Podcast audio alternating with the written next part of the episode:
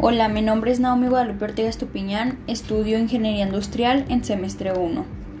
Hoy hablaremos acerca de un desarrollo que tenga relación con la ingeniería industrial. Hablaré sobre las máquinas de vapor. James Watt desarrolló un diseño esporádicamente entre 1763 y 1775 con el apoyo de Matthew Boulton. Su diseño permitió ahorrar mucho combustible, en comparación de las máquinas anteriores.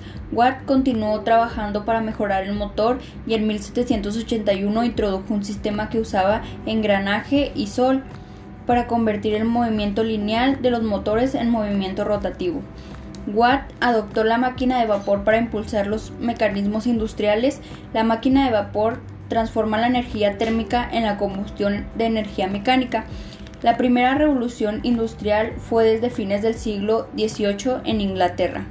Fabricaban máquinas de vapor para fábricas de papel, obras hidráulicas, telares, etc. Se perdía mucha energía y su solución fue que al paso del tiempo hacían mejores inventos para gastar menos energía. La máquina de vapor revolucionó la forma de ver el mundo hasta ese momento, pero con ella también trajo la lacra de la contaminación. La máquina de vapor no se quedó en industrias y fábricas, se le encontró una utilidad más al incorporarla a los medios de transporte. Referencias. El blog de la ingeniería.com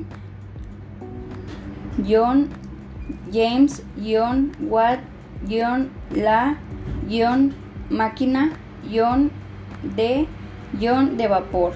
Sería todo. Muchas gracias.